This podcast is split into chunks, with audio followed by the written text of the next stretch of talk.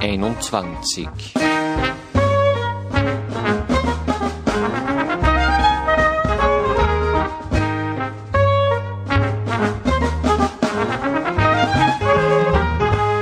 Aufarbeitung der Vergangenheit. Theodor W. Adorno zum 100. Geburtstag. Eine Sendung von Café Kritik.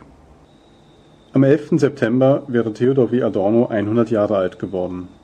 Aus diesem Anlass hören Sie heute im Rahmen von Kontext 21 den leicht gekürzten Mitschnitt eines Vortrags, der erstmals 1960 im Hessischen Rundfunk gesendet wurde. Der Vortrag trägt den Titel Was bedeutet Aufarbeitung der Vergangenheit und ist im Band 10 der gesammelten Schriften von Adorno veröffentlicht worden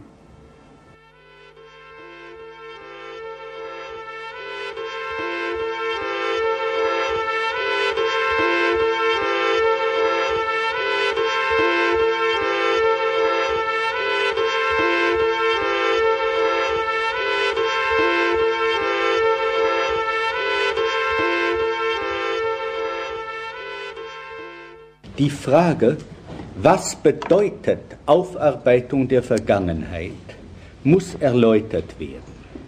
Sie geht von einer Formulierung aus, die sich während der letzten Jahre als Schlagwort höchst verdächtig gemacht hat. Mit Aufarbeitung der Vergangenheit wird nämlich im Allgemeinen nicht gemeint, dass man das Vergangene im Ernst verarbeite, seinen Bann breche, durch helles Bewusstsein, sondern man will einen Schlussstrich darunter ziehen und womöglich es selbst aus der Erinnerung wegwischen.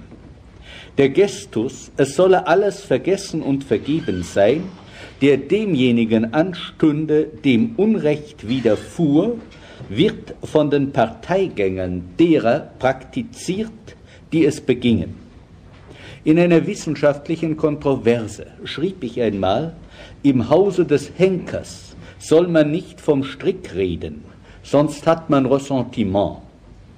Aber dass die Tendenz der unbewussten und der gar nicht so unbewussten Abwehr von Schuld mit dem Gedanken der Aufarbeitung der Vergangenheit so absurd sich verbindet, ist Anlass genug für Überlegungen, die sich auf einen Bereich beziehen, von dem heute noch ein solches Grauen ausgeht, dass man zögert, ihn beim Namen zu nennen.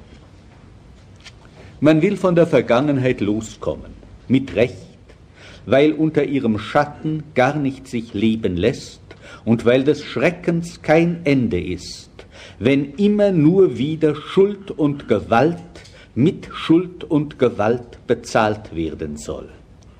Mit Unrecht, weil die Vergangenheit, der man entrinnen möchte, noch höchst lebendig ist. Der Nationalsozialismus lebt nach. Und bis heute wissen wir nicht, ob bloß als Gespenst dessen, was so ungeheuerlich war, dass es am eigenen Tode noch nicht starb, oder ob es gar nicht erst zum Tode kam, ob die Bereitschaft zum Unsäglichen fortwest in den Menschen wie in den Verhältnissen, die sie umklammern. Ich möchte nicht auf die Frage neonazistischer Organisationen eingehen. Die wir uns hier zusammenfinden, sehen wohl recht wenig von dem, wovon wir nicht wollen, dass es wiederkehre dass wir es nicht wollen, hält uns vorweg den anderen fern. Aber ich betrachte das Nachleben des Nationalsozialismus in der Demokratie als potenziell bedrohlicher, denn das Nachleben faschistischer Tendenzen gegen die Demokratie. Unterwanderung bezeichnet ein objektives, nur darum machen zwielichtige Figuren ihr Comeback in Machtpositionen, weil die Verhältnisse sie begünstigen. Demgegenüber scheint mir die Fortexistenz rechtsradikaler Gruppen nur ein Oberflächenphänomen. Dass die Vergangenheit in Deutschland keineswegs bloß im Kreis der sogenannten Unverbesserlichen noch nicht bewältigt ward, ist unbestritten. Es wird da immer wieder auf den sogenannten Schuldkomplex verwiesen. oft mit der Assoziation, diese sei durch die Konstruktion einer deutschen Kollektivschuld eigentlich erst geschaffen worden. Unbestreitbar gibt es im Verhältnis zur Vergangenheit viel Neurotisches. Gästen der Verteidigung dort, wo man nicht angegriffen ist, heftige Affekte an Stellen, die sie real kaum rechtfertigen, Mangel an Affekt gegenüber dem Ernstesten, nicht selten auch einfach Verdrängung des Gewussten oder Halbbewussten. So sind wir in unserem Gruppenexperiment häufig darauf gestoßen, dass bei Erinnerungen an das Grauen von Deportation und Massenmord mildernde Ausdrücke, euphemistische Umschreibungen gewählt werden oder ein Hohlraum der Rede sich darum bildet. Die allgemein eingebürgerte, fast gutmütige Wendung Kristallnacht für das Pogrom vom November 1938 belegt diese Neigung. Sehr groß ist die Zahl derer, die von den Geschehnissen damals nichts gewusst haben wollten, obwohl überall Juden verschwanden und obwohl kaum anzunehmen ist, dass die, welche erlebten, was im Osten geschah, stets über das geschwiegen haben sollen, was ihnen unerträgliche Last gewesen sein muss. Man darf wohl unterstellen, dass zwischen dem Gestus des von allem nicht gewusst, gewusst Habens und zumindest stumpfer und ängstlicher Gleichgültigkeit eine Proportion besteht. Jedenfalls haben die dezidierten Feinde des Nationalsozialismus von Anbeginn sehr genau Bescheid gewusst. Sie alle kennen auch die Bereitschaft, heute das Geschehen zu leugnen oder zu verkleinern. So schwer es fällt zu begreifen, dass Menschen sich nicht des Arguments schämen, es seien doch höchstens nur fünf Millionen Juden und nicht sechs vergast worden. Irrational ist weiter die verbreitete Aufrechnung der Schuld, als ob Dresden Auschwitz abgegolten hätte. In der Aufstellung solcher Kalküle, der Eile, durch Gegenvorwürfe von der Selbstbesinnung sich zu dispensieren, liegt vorweg etwas Unmenschliches. Und Kampfhandlungen im Krieg, deren Modell überdies Coventry und Rotterdam hieß, sind kaum vergleichbar mit der administrativen Ermordung von Millionen unschuldiger Menschen. Auch diese Unschuld, das Allereinfachste und Plausibelste, wird abgestritten oder es wird wenigstens kaum darauf reflektiert. Das Unmaß des Verübten schlägt diesem noch zur Rechtfertigung an.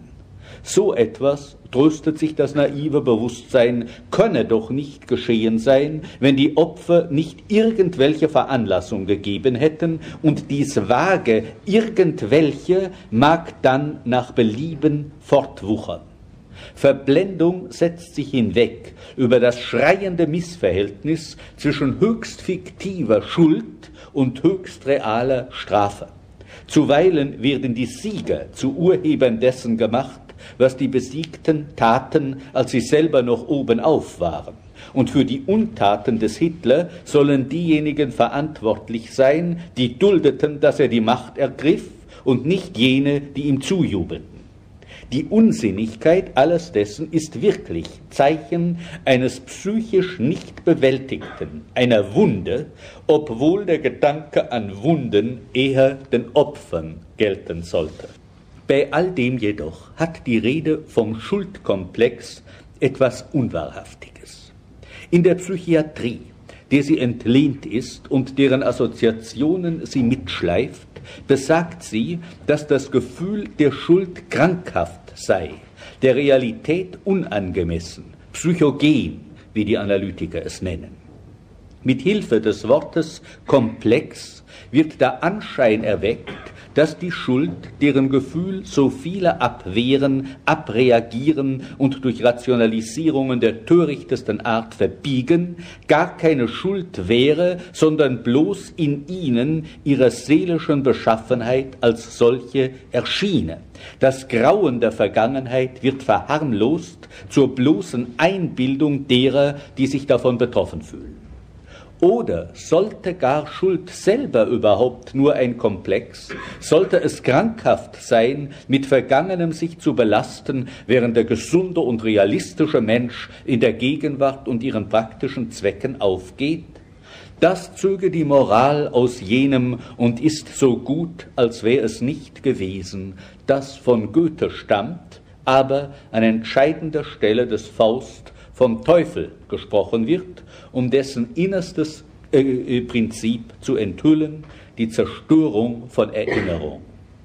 Die Ermordeten sollen noch um das einzige betrogen werden, was unsere Ohnmacht ihnen schenken kann, das Gedächtnis. Die verstockte Gesinnung derer, die nichts davon hören wollen, fände sich freilich in Übereinstimmung mit einer mächtigen historischen Tendenz. Hermann Heimpel hat mehrfach vom Schrumpfen des Bewusstseins historischer Kontinuität in Deutschland gesprochen, einem Symptom jener gesellschaftlichen Tendenz zur Schwächung des Ichs, die Horkheimer und ich schon vor vielen Jahren in der Dialektik der Aufklärung abzuleiten versucht haben. Empirische Befunde von der Art, dass die junge Generation vielfach nicht mehr weiß, wer Bismarck und wer Kaiser Wilhelm I. waren, haben den Verdacht, des Geschichtsverlustes bestätigt.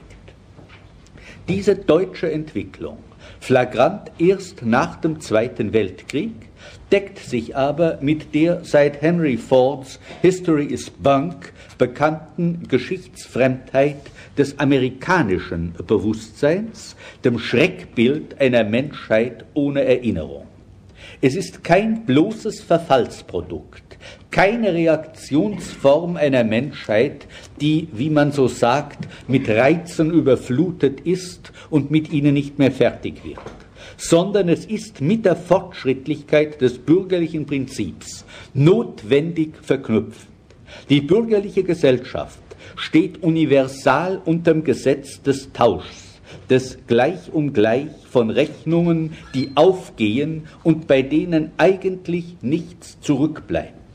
Tausch ist dem eigenen Wesen nach etwas Zeitloses, so wie Ratio selber, wie die Operationen der Mathematik ihrer reinen Form nach das Moment von Zeit aus sich ausscheiden. So verschwindet denn auch die konkrete Zeit aus der industriellen Produktion. Diese verläuft immer mehr in identischen und stoßweisen, potenziell gleichzeitigen Zyklen und bedarf kaum mehr der aufgespeicherten Erfahrung. Ökonomen und Soziologen haben das Prinzip des Traditionalismus den feudalen Gesellschaftsformen zugeordnet und das der Rationalität den bürgerlichen. Das sagt aber nicht weniger, als dass Erinnerung, Zeit, Gedächtnis von der fortschreitenden bürgerlichen Gesellschaft selber als eine Art irrationaler Rest liquidiert wird, ähnlich wie die fortschreitende Rationalisierung der industriellen Produktionsverfahren mit anderen Resten des Handwerklichen auch Kategorien wie die der Lehrzeit, also des sich Erwerbens von Erfahrung, reduziert. Wenn die Menschheit sich der Erinnerung entäußert, und sich kurzatmig erschöpft in der Anpassung ans je Gegenwärtige, so spiegelt sie darin ein objektives Entwicklungsgesetz. Aus der allgemeinen gesellschaftlichen Situation weit eher als aus der Psychopathologie ist denn auch das Vergessen des Nationalsozialismus zu begreifen noch die psychologischen Mechanismen in der Abwehr peinlicher und unangenehmer Erinnerungen dienen höchst realitätsgerechten Zwecken. Die Abwehrenden selbst plaudern sie aus, wenn sie etwa praktischen Sinnes darauf hinweisen, dass die allzu konkrete und hartnäckige Erinnerung ans Geschehene dem deutschen Ansehen im Ausland schaden könne. Solcher Eifer reimt sich schlecht zusammen mit dem Ausspruch Richard Wagners, der doch nationalistisch genug war, Deutsch sein heiße eine Sache um ihrer selbst willen tun, wenn nicht a priori die Sache selbst als Geschäft bestimmt ist. Die Tilgung der Erinnerung ist eher eine Leistung des allzu wachen Bewusstseins als dessen Schwäche gegenüber der Übermacht unbewusster Prozesse. Im Vergessen des kaum Vergangenen klingt die Wut mit, dass man, was alle wissen, sich selbst ausreden muss, ehe man es den anderen ausreden kann. Sicherlich sind die Regungen und Verhaltensweisen, die ich angezogen habe und die Sie alle fraglos aus ungezählten Erfahrungen kennen, als solche insofern nicht unmittelbar rational, als sie die Tatsachen verzerren, auf die sie sich beziehen. Rational aber sind sie in dem Sinn, dass sie sich an gesellschaftliche Tendenzen anlehnen und dass, wer so reagiert, sich einig weiß mit dem Zeitgeist. Ein solches Reagieren kommt unmittelbar dem Fortkommen entgegen. Wer sich keine unnützen Gedanken macht, der streut keinen Sand ins Getriebe. Es empfiehlt sich, nach dem Mund dessen zu reden, was Franz Böhm so prägnant nicht öffentliche Meinung nannte, die sich einer Stimmung anpassen, die zwar durch offizielle Tabus im Schach gehalten wird, darum aber nur umso mehr Virulenz besitzt, qualifizieren sich gleichzeitig als dazugehörig und als unabhängige Männer. Schließlich blieb die deutsche Widerstandsbewegung ohne Massenbasis, und eine solche ist schwerlich von der Niederlage herbeigezaubert worden. Gewiss darf man hoffen, dass die Demokratie tiefer Wurzeln geschlagen hat als nach dem Ersten Weltkrieg. Der antifeudale, durchaus bürgerliche Nationalsozialismus hat durch Politisierung der Massen gegen seinen Willen der bürgerlichen Demokratisierung in gewissem Sinn sogar vorgearbeitet. Junkerkaste wie radikale Arbeiterbewegung sind verschwunden. Zum ersten Mal etwas wie ein homogen bürgerlicher Zustand hergestellt. Aber dass in Deutschland Demokratie zu spät kam, nämlich nicht zeitlich zusammenfiel mit dem wirtschaftlichen Hochliberalismus und dass sie von den Siegern eingeführt ward, lässt das Verhältnis des Volkes zu ihr schwerlich unberührt. Unmittelbar wird das selten geäußert, weil es einstweilen unter der Demokratie zu gut geht, auch weil es der in politischen Bündnissen institutionalisierten Interessengemeinschaft mit der westlichen Demokratie, zumal Amerika, entgegen wäre. Aber die Rancune gegen die Re-Education spricht doch deutlich genug.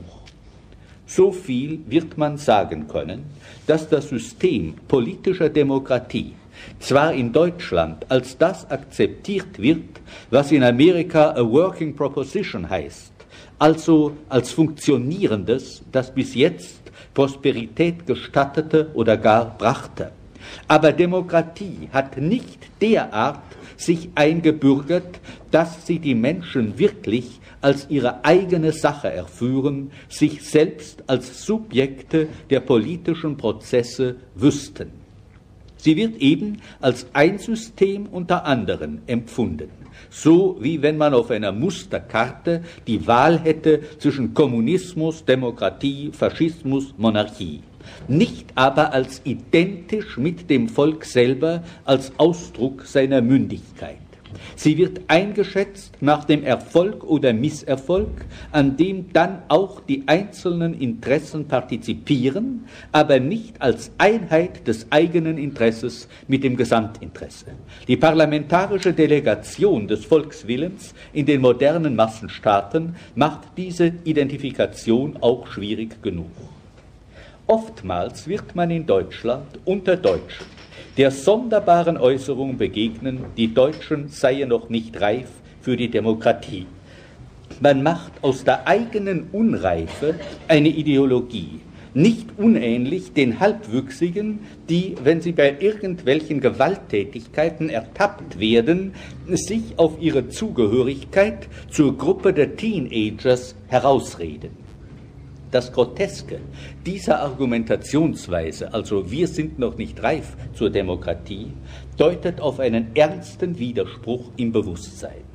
Die Menschen, die derart unnaiv die eigene Naivität und politische Unreife ausspielen, wissen sich auf der einen Seite schon als politische Subjekte, an denen es wäre, ihr Schicksal zu bestimmen und in Freiheit die Gesellschaft einzurichten. Andererseits stoßen sie aber darauf, dass dem durch die Verhältnisse harte Grenzen gesetzt sind weil sie diese Grenzen mit dem eigenen Gedanken nicht zu durchdringen vermögen, schreiben sie die Unmöglichkeit, die in Wahrheit ihnen angetan wird, sich selber zu oder den Großen oder den anderen. Sie spalten sich gleichsam noch einmal von sich aus in Subjekt und Objekt auf. Ohnehin definiert es die heute herrschende Ideologie, dass die Menschen Je mehr sie objektiven Konstellationen ausgeliefert sind, über die sie nichts vermögen oder über die sie nichts zu vermögen glauben, desto mehr dies Unvermögen subjektivieren. Nach der Phrase, es käme allein auf den Menschen an, schieben sie alles den Menschen zu, was an den Verhältnissen liegt, wodurch dann wieder die Verhältnisse unbehelligt bleiben. In der Sprache der Philosophie könnte man wohl sagen, dass in der Fremdheit des Volkes zur Demokratie die Selbstentfremdung der Gesellschaft sich widerspiegele.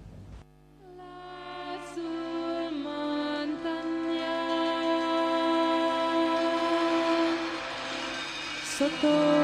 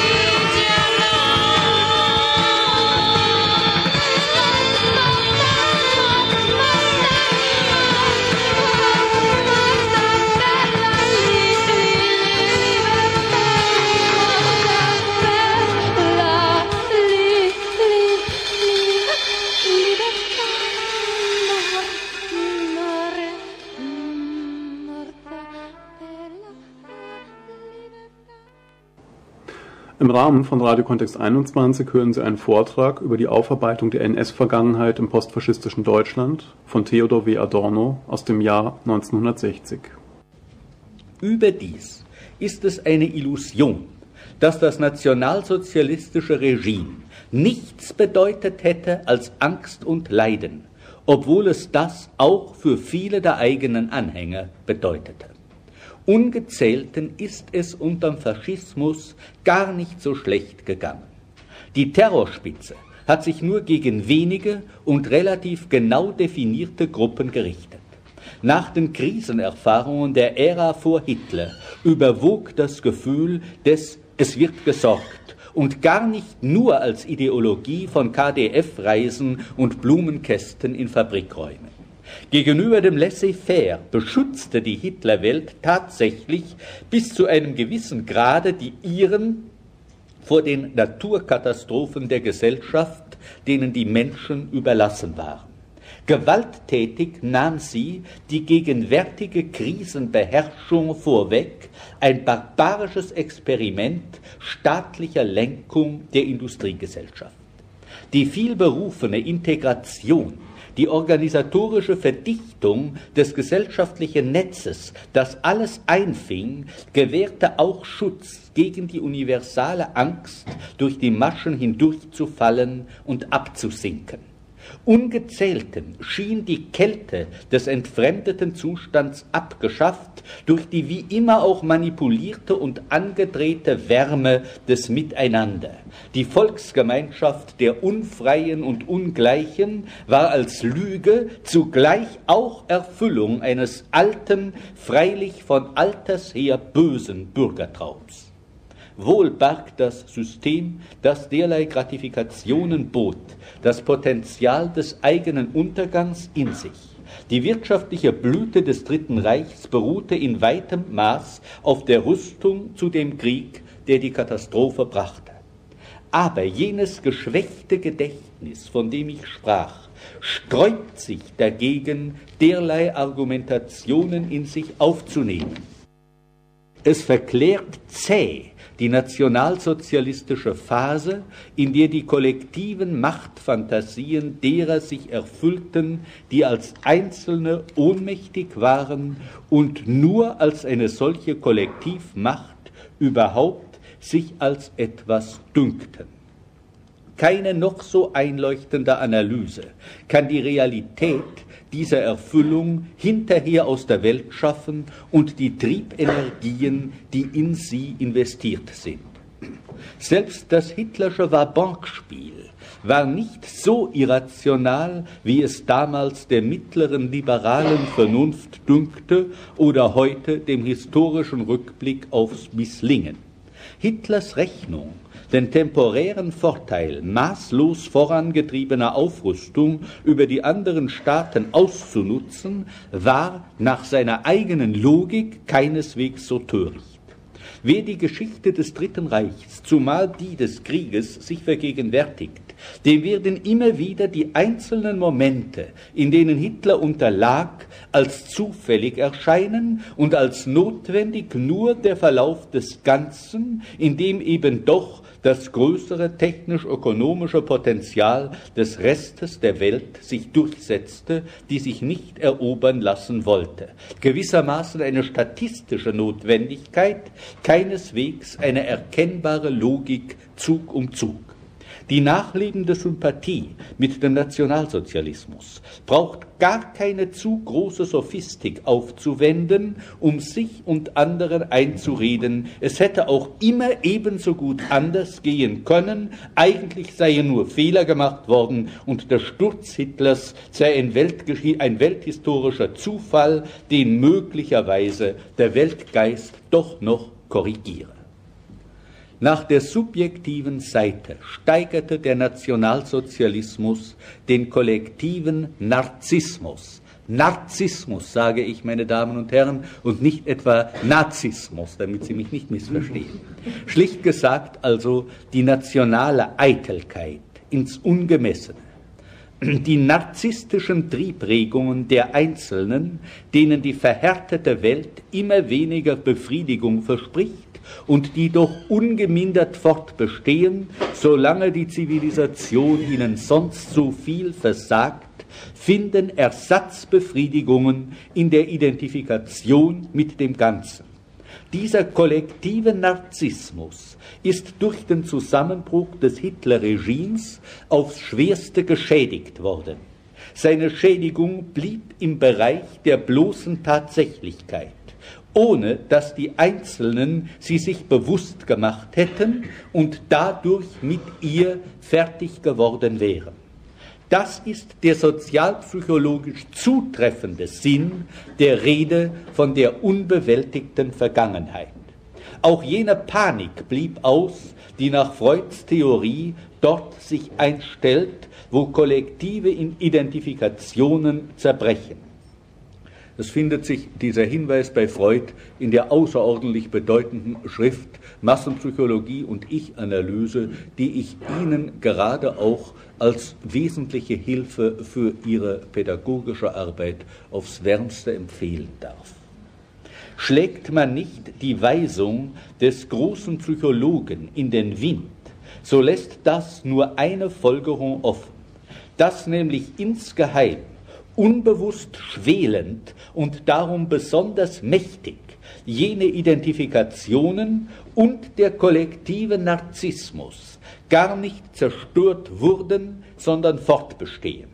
Die Niederlage hat man innerlich so wenig ganz ratifiziert wie nach 1918.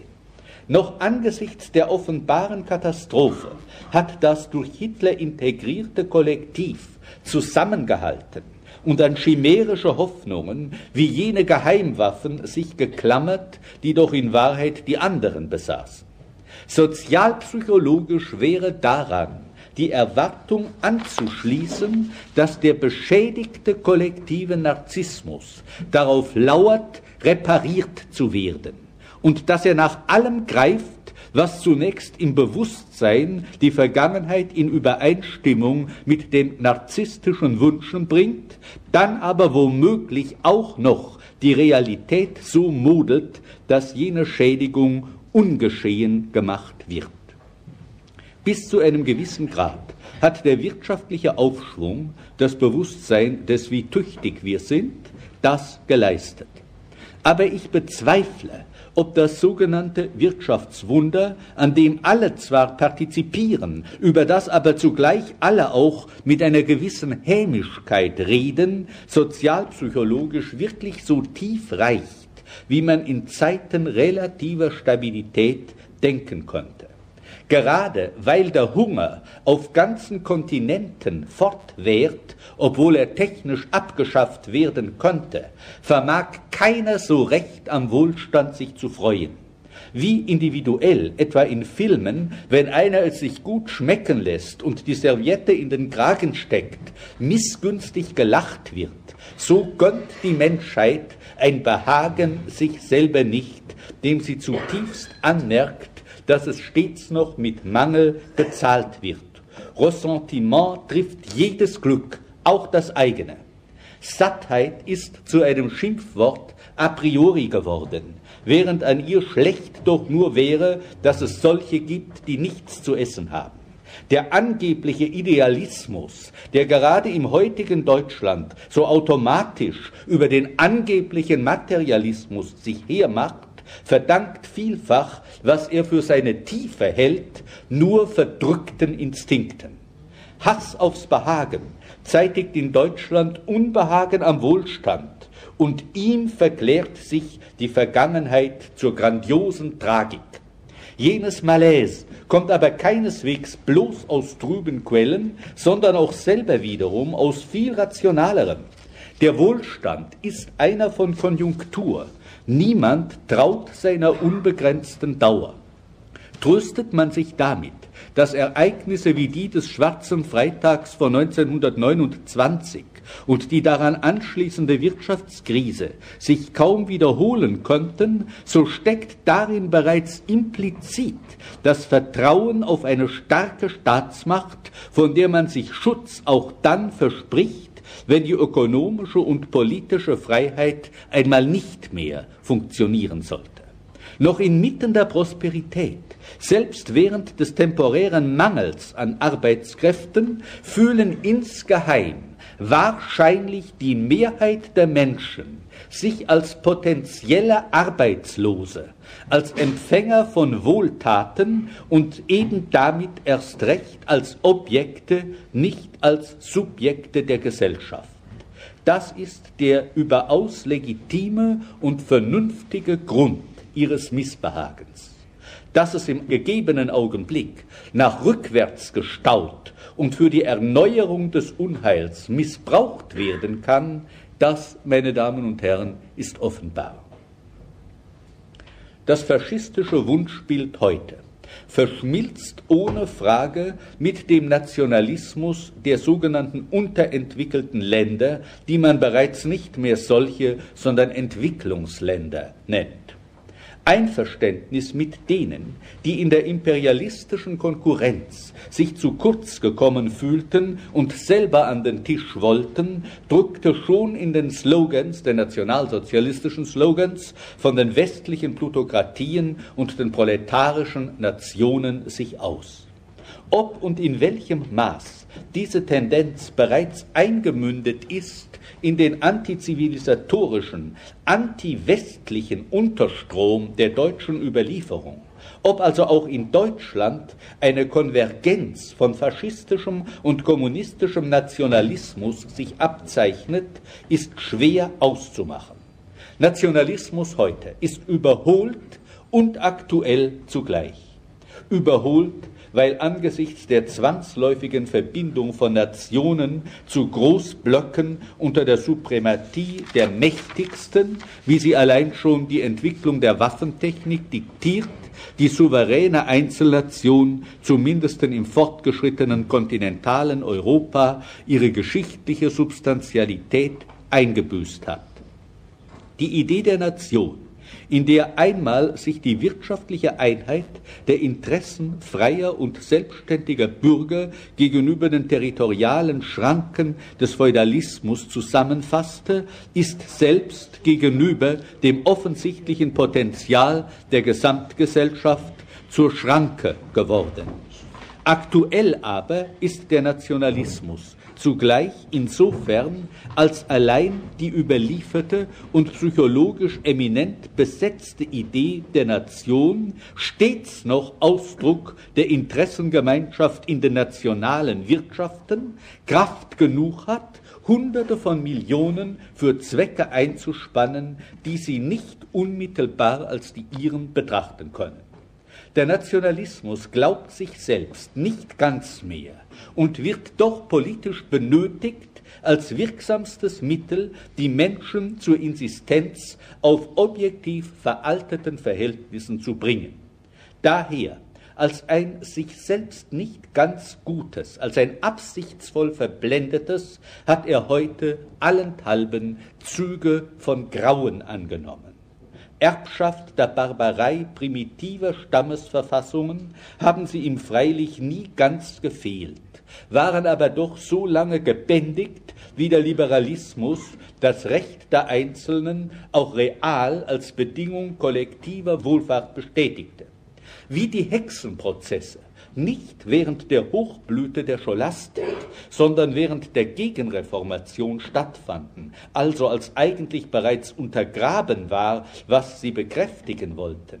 So ist auch der Nationalismus erst in einem Zeitalter ganz sadistisch und destruktiv geworden, in dem er sich bereits überschlug. Schon die Wut der hitlerschen Welt gegen alles, was anders ist, Nationalismus als paranoides Wahnsystem war von solchem Schlag. Die Attraktionskraft gerade dieser Züge ist heute schwerlich geringer.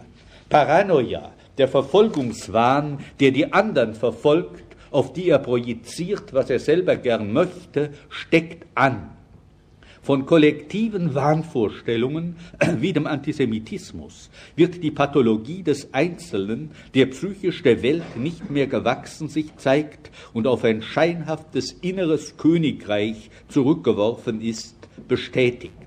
Sie mögen wohl gar den einzelnen Halbirren davon dispensieren, ein Ganzer zu werden. Der Psychoanalytiker Ernst Simmel hat gerade diesen psychoökonomischen Vorteil kollektiver Warnsysteme sehr eindringlich äh, auseinandergesetzt.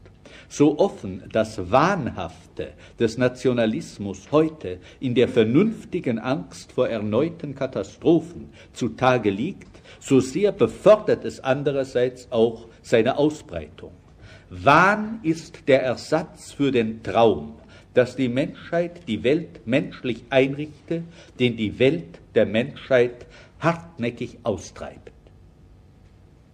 Dass der Faschismus nachlebt, dass die Aufarbeitung der Vergangenheit bis heute nicht gelang und zu ihrer Fratze, dem leeren und kalten Vergessen ausartete, rührt daher, dass die objektiven gesellschaftlichen Voraussetzungen fortbestehen, die den Faschismus zeitigten.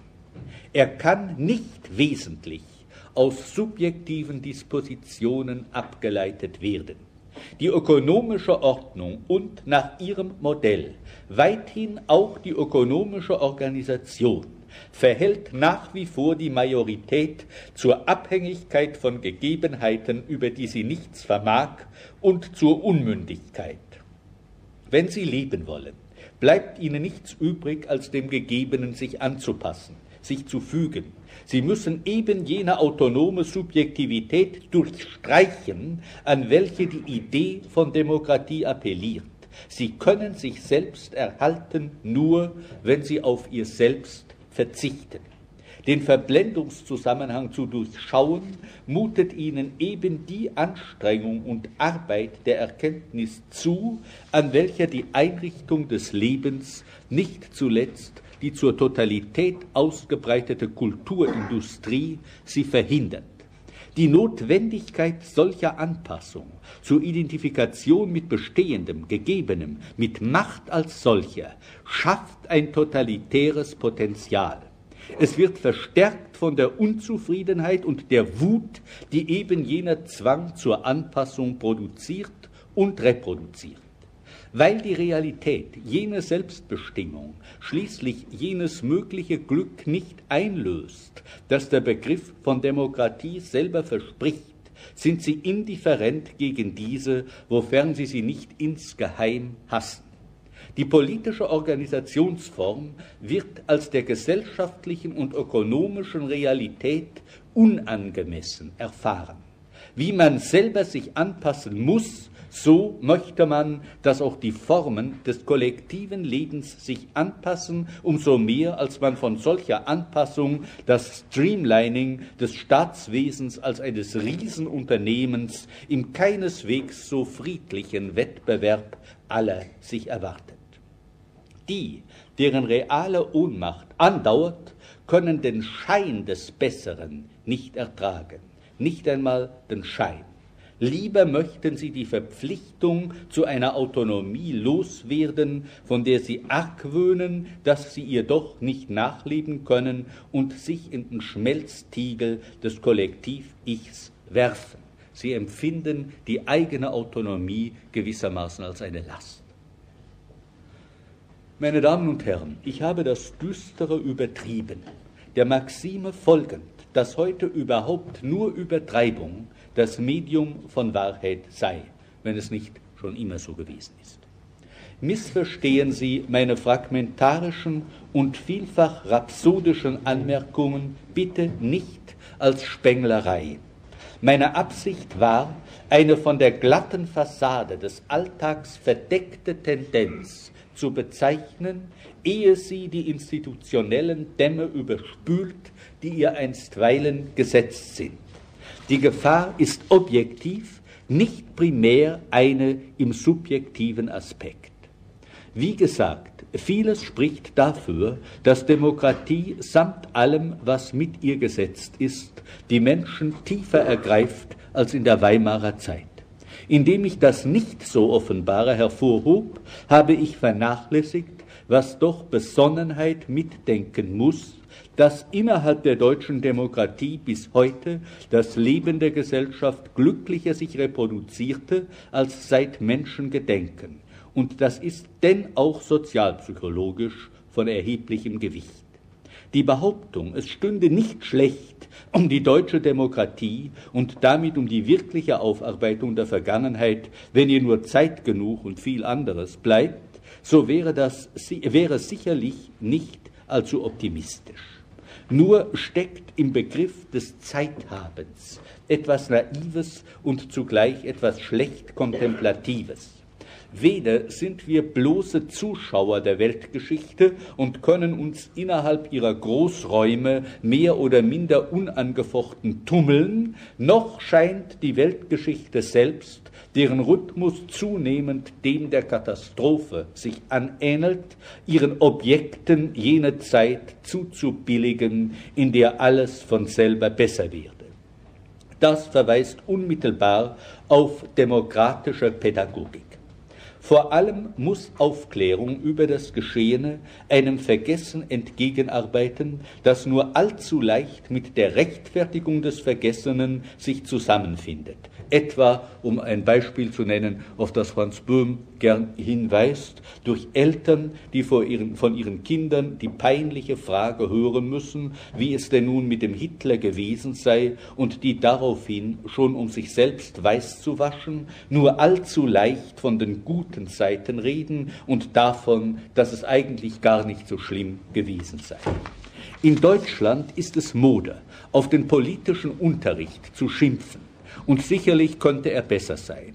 Aber der Bildungssoziologie liegen jetzt schon bündige Daten vor, die drastisch beweisen, dass der politische Unterricht, wo er überhaupt mit Ernst und nicht als lästige Pflicht betrieben wird, unvergleichlich viel mehr Gutes stiftet, als man ihm gemeinhin zutraut. Nimmt man jedoch das objektive Potenzial eines Nachlebens des Nationalsozialismus so schwer, wie ich es glaube, nehmen zu müssen, dann setzt das auch der aufklärenden Pädagogik ihre Grenzen. Mag sie nun soziologisch oder psychologisch sein, praktisch erreicht sie ohnehin wohl meist nur die, welche dafür offen und eben darum für den Antisemitismus kaum anfällig sind. In unserer Arbeit ist das jene Gefahr, die man in Amerika bezeichnet mit dem Sprichwort Preaching to the Saved, also denen predigen, die ohnehin bereits gerettet sind. Andererseits jedoch ist es keineswegs überflüssig, auch diese Gruppe durch Aufklärung zu stärken. Im Gegenteil, man könnte sich wohl vorstellen, dass sich aus ihr so etwas wie Kadres bilden, deren Wirkung in den verschiedensten Bereichen dann doch das Ganze erreicht, und die Chancen dafür sind umso günstiger, je bewusster sie selbst werden. Selbstverständlich wird Aufklärung bei diesen Gruppen sich nicht bescheiden.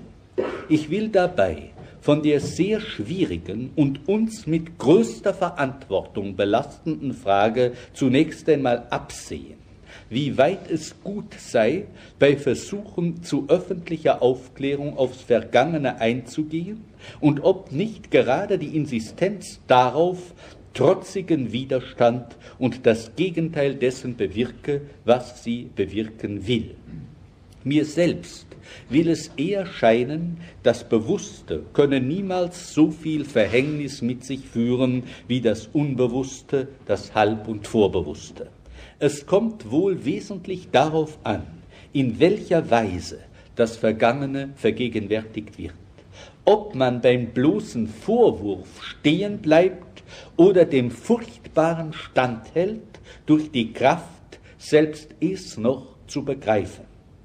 Dazu bedurfte es freilich einer Erziehung der Erzieher. Sie ist aufs schwerste dadurch beeinträchtigt, dass das, was in Amerika Behavioral Sciences genannt wird, in Deutschland einstweilen gar nicht oder nur äußerst dürftig vertreten. Dringend wäre zu fordern, dass man an den Universitäten eine Soziologie verstärkt die eins wäre mit der geschichtlichen Erforschung unserer eigenen Periode. Pädagogik müsste, anstatt sich mit Tiefsinn aus zweiter Hand übers Sein des Menschen zu ergehen, eben der Aufgaben sich annehmen, deren unzulängliche Behandlung man der Re-Education so eifrig vorwirft. Kriminologie hat in Deutschland den modernen Standard überhaupt nicht erreicht. Vor allem aber ist an die Psychoanalyse zu denken, die nach wie vor verdrängt wird. Entweder fehlt sie ganz oder schlimmer noch, man hat sie durch Richtungen ersetzt, die, während sie behaupten, das 19. Jahrhundert zu überwinden, womöglich sie in ihr eigenes Gegenteil verkehren. Ihre genaue und unverwässerte Kenntnis ist aktueller als je. Der Hass gegen sie ist unmittelbar eins mit dem Antisemitismus. Keineswegs bloß, weil Freud Jude war, sondern weil Psychoanalyse genau in jener kritischen Selbstbesinnung besteht, die den Antisemiten in Weißglut versetzt.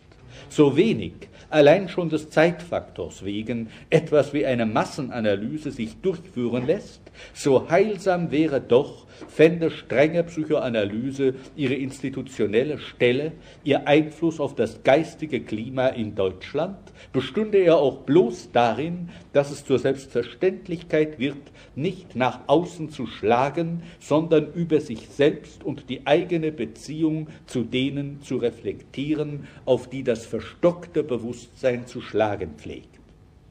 Jedenfalls aber sollten Versuche, dem objektiven Potenzial des Verhältnisses subjektiv, also durch Appell an einzelne Menschen entgegenzuarbeiten, nicht mit Berichtigungen sich begnügen, welche die Schwere dessen, wogegen anzugehen ist, kaum in Bewegung gesetzt würden.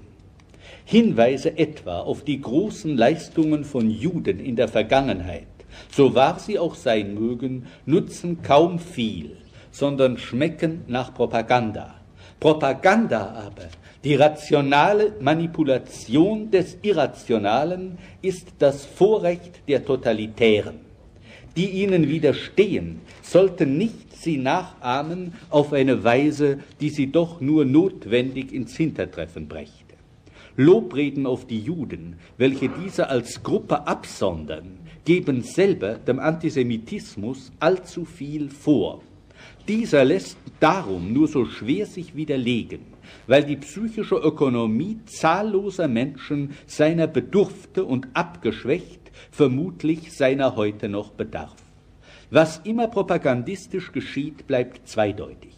Man hat mir die Geschichte von einer Frau erzählt, die einer Aufführung des dramatisierten Tagebuchs der Anne Frank beiwohnte und danach erschüttert sagte, ja, aber das Mädchen hätte man doch wenigstens leben lassen sollen. Sicherlich war selbst das gut als erster Schritt zur Einsicht. Aber der individuelle Fall der aufklärend für das furchtbare Ganze einstehen soll, wurde gleichzeitig durch seine eigene Individuation, also dadurch, dass es sich um dieses eine bestimmte Mädchen und nicht um alle gehandelt hat, zum Alibi des Ganzen, das jene Frau darüber vergaß. Das Vertrackte solcher Beobachtungen bleibt dass man nicht einmal um ihretwillen Aufführungen des Anne-Frank-Stücks und Ähnlichem widerraten kann, weil ihre Wirkung ja doch, so viel einem daran auch widerstrebt, so sehr es auch an der Würde der Toten zu freveln scheint, dem Potenzial des Besseren zufließt.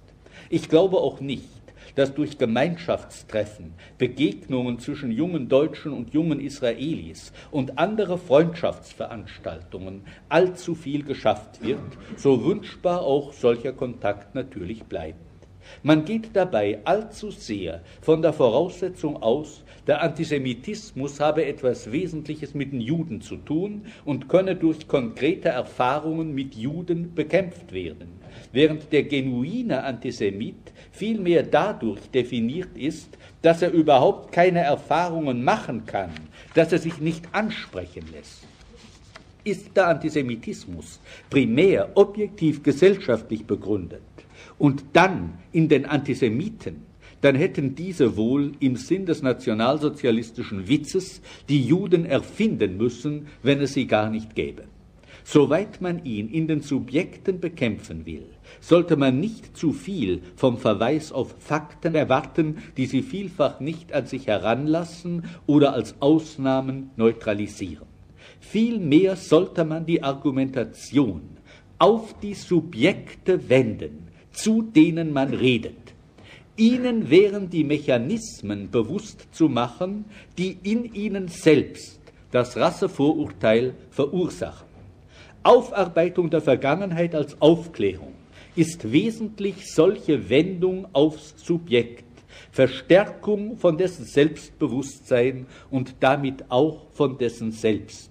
Sie sollte sich verbinden mit der Kenntnis jener unverwüstlichen Propagandatricks, die genau auf jene psychologischen Dispositionen abgestimmt sind, deren Vorhandensein in den Menschen wir unterstellen müssen.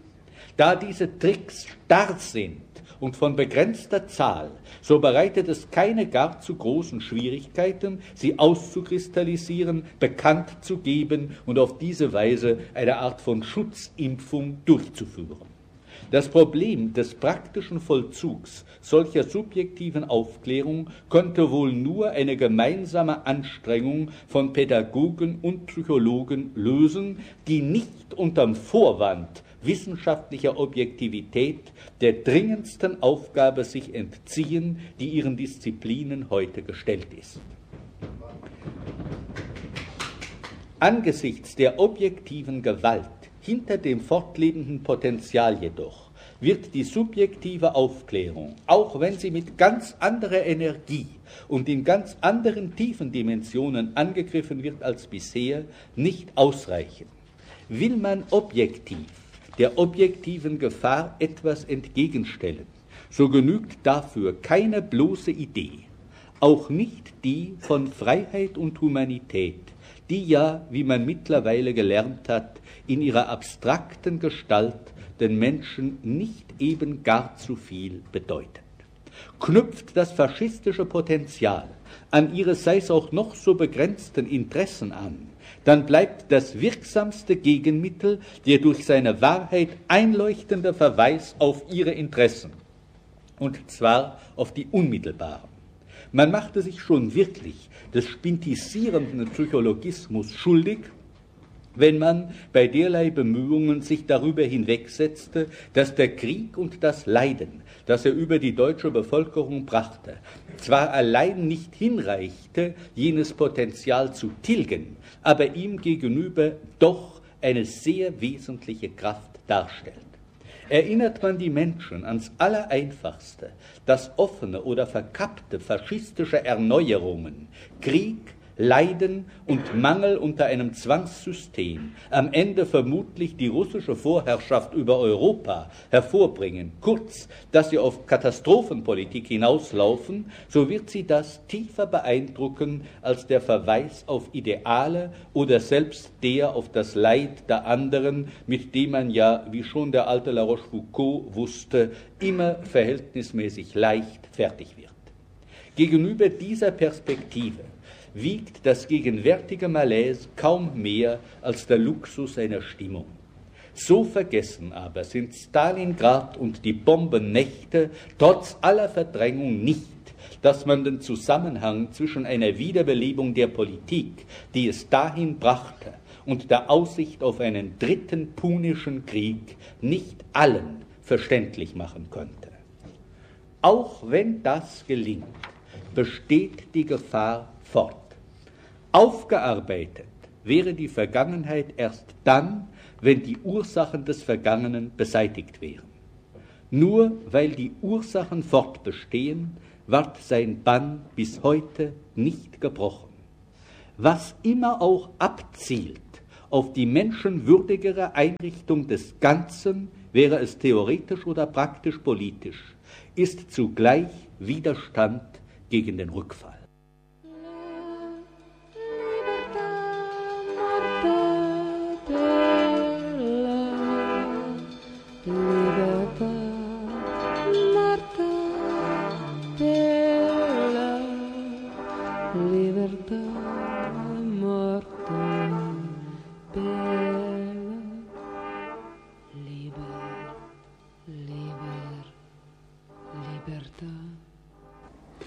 Hörten im Rahmen von Radio Kontext 21 eine Sendung von Café Kritik aus Anlass des 100. Geburtstags von Theodor W. Adorno.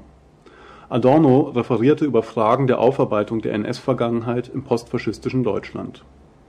Im Münchner Hörverlag ist eine Box mit fünf CDs mit Adorno-Vorträgen erhältlich.